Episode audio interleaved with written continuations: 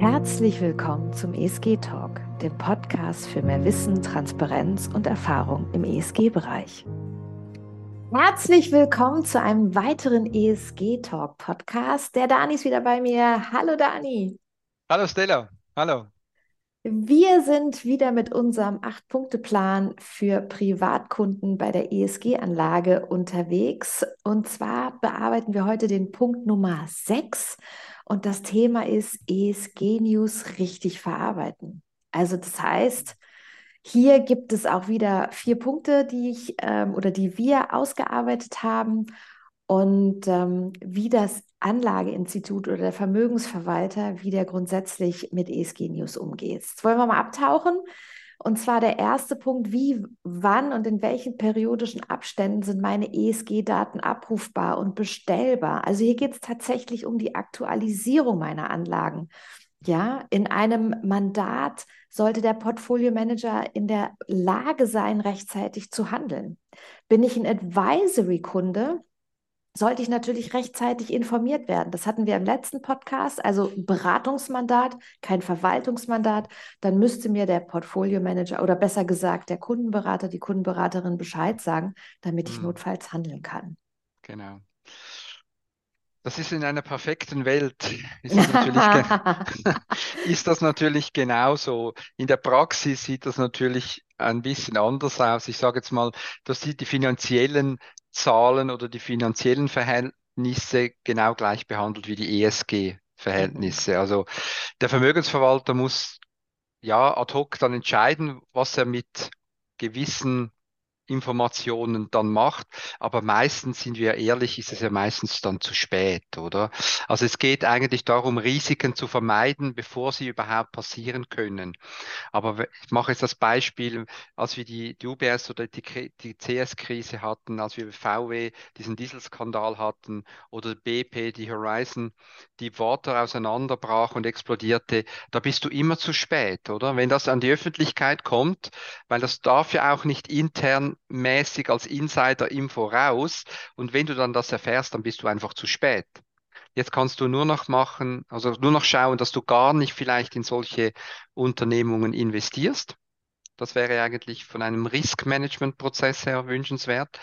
Und für das Advisory würde dann das bedeuten, dass ich halt solche Firmen und solche Fonds dann gar nicht erst auf die Liste nehme, dass ich mir halt mhm. auch sage, nein, ein gewisses Risiko gehe ich einfach nicht ein und dann bin ich halt auch in gewissen Phasen halt in diesen, in diesen Aktien dann nie, nicht investiert. Ja, das ist, ähm, aber da sehe ich keinen großen Unterschied jetzt eigentlich zu den Finanzkennzahlen, weil das zerrüttet ja dann die Beziehung zwischen Anleger und dem Unternehmen genau gleich, ob jetzt das Finanzdaten sind, die dann resultieren daraus oder ESG-Daten. Mhm, mhm. Das führt mich gleich zum zweiten Punkt und zwar ähm, aus der Perspektive eines Privatkunden ist es natürlich schon so eine Sache, wenn ich dann zum Beispiel aus der Zeitung erfahre oder von meinem Vermögensverwalter oder meiner Vermögensverwalterin, wenn jetzt zum Beispiel ein Greenwashing-Skandal ähm, ähm, ausgebrochen ist oder wenn ich erfahre von einem äh, Brand, Produktionsbrand in Asien, von einem meiner Unternehmen, in die ich investiert bin, ähm, weil der dazu geführt hat, wegen Überarbeitung der Mitarbeiter oder sonstiges, ja. Also das heißt, wie eng ist die Zusammenarbeit mit dem Kundenberater und der Kundenberaterin und wie intensiv ist auch der Austausch bei Ad-Hoc-Meldungen? Ich finde, ähm, an der, an der Qualität der Zusammenarbeit spürt man auch, ob und wie weit der Kundenberater, die Kundenberaterin tatsächlich für das Thema ESG brennt. Genau. Weil dann ist man auch persönlich daran interessiert und natürlich auch an der besten Performance seiner Kunden. Und, ähm, und gerade in einem Advisory-Mandat, im Beratungsmandat, greift man dann als erstes zum Hörer, ja. Genau, da muss ja der Kunden auch verstehen, oder? Er muss ja wissen, welcher Kunde ähm, interessiert jetzt welches Problem, sage ich jetzt mal. Und das ist sicherlich so, dass das korrelieren muss oder dass eine Übereinstimmung sein muss zwischen Kundenberater, im Advisory noch viel mehr, weil man dort natürlich wirklich Informationen als Empfehlung dann rausgibt. Im Vermögensverwaltungsmandat kann ja schlussendlich der Banker oder der Vermögensverwalter selber entscheiden, was er machen möchte.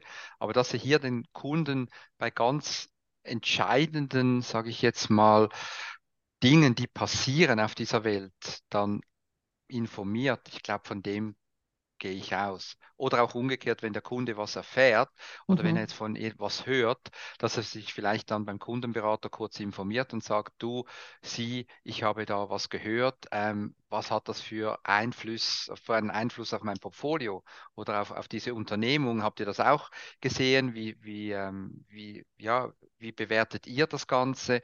Ich glaube, das ist so ein, ein bilaterales ähm, Ding, das hier einfach, ja, das muss einfach dann von, von, vonstatten gehen. Mhm, mhm, das stimmt. Der Punkt Nummer drei ist, haha, was mache ich bei Verfehlung von Seiten des Vermögensverwalters betreffend mhm. ESG im Kundenportfolio? Also, mhm. das heißt, wie geht mein Vermögensverwalter mit Verfehlung um? Gibt es einen Korrekturplan? Was passiert bei Greenwashing? Wie ist das mit der Kommunikation? Ähm, bedarf es besonderer Anforderungen im Thema ESG? Ist es irgendwie spezieller? Wenn es um ESG geht oder allgemein, wenn ich einfach nicht ähm, nachhaltig orientiert anlege, sondern ganz, ähm, sagen wir mal, plain vanilla, konventionelles Portfolio habe. Also das Thema Verfehlung ist ganz wichtig, ja. Ich sage jetzt mal, im ESG-Bereich ist es eigentlich genau dasselbe wie mit einem Anlageprofil oder mit mhm. einem Risikoprofil, das man auch sonst macht mit einem Kunden. Also er muss ja da sagen, wie viel Risiko das er gerne haben möchte, wie seine Zusammensetzung des, des Portfolios aussehen muss, jetzt unabhängig vom, vom ESG.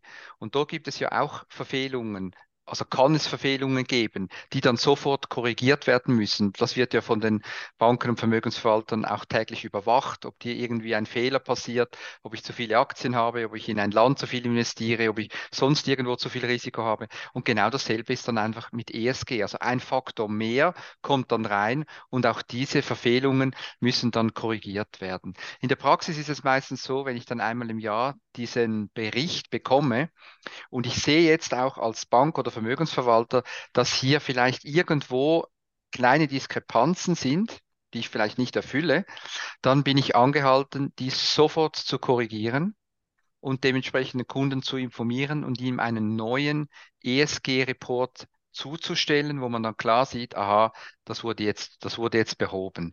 Das kann mal passieren, wenn man halt vielleicht ein bisschen ältere Daten hat oder wenn man jetzt irgendwo eine kleine Position vielleicht noch irgendwo hat in einem Fonds oder so.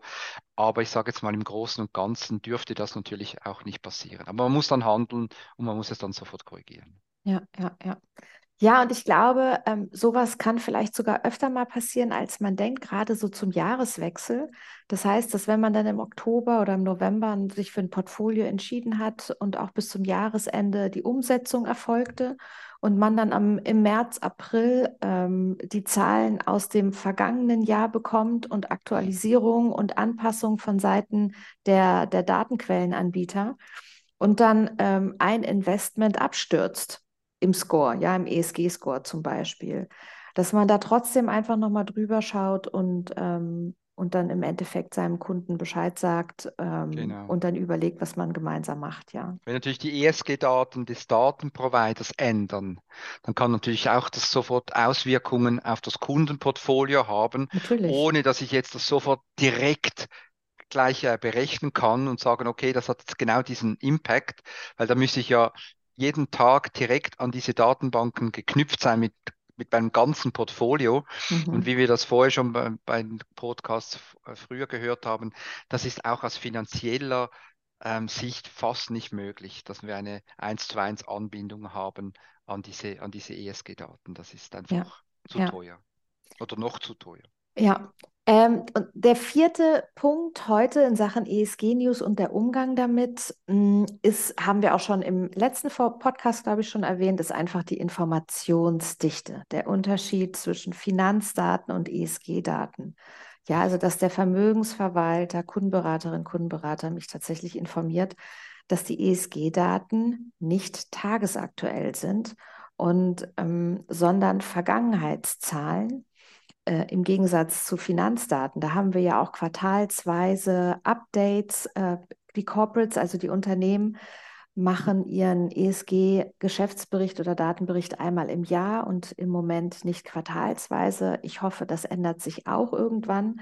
Da geht es mit äh, Information, äh, Automatisierung und so weiter und so fort. Also immer dann, wenn die Unternehmensseite sich verbessert und die Information schneller verfügbar ist, Standardisierung stattfinden und so weiter, können wir als Investoren die Information auch entsprechend verarbeiten. Ja, es gibt auch zum Thema ESG recht wenig Schätzung äh, wie wir das zum Beispiel kennen bei den Finanzdaten, dass Umsatzzahlen, äh, Margenprognosen stattfinden, Gewinnprognosen stattfinden und auch die klassische Kurs, die, das klassische Kurs-Gewinn-Verhältnis, ähm, um einen Aktienkurs zu bewerten, ob man jetzt einsteigt oder nicht, basiert ja eigentlich auch auf Zukunftszahlen. Und ähm, das haben wir alles im ESG nicht. Genau, die Risikodaten im ESG, was ja schlussendlich maßgebend dann ist, ob ich in ein Unternehmen investiere aus ESG-Sicht, ähm, diese Daten sind einfach schlichtweg nicht verfügbar, weil ja jetzt erst die vom CRSR die Unternehmen damit beginnen,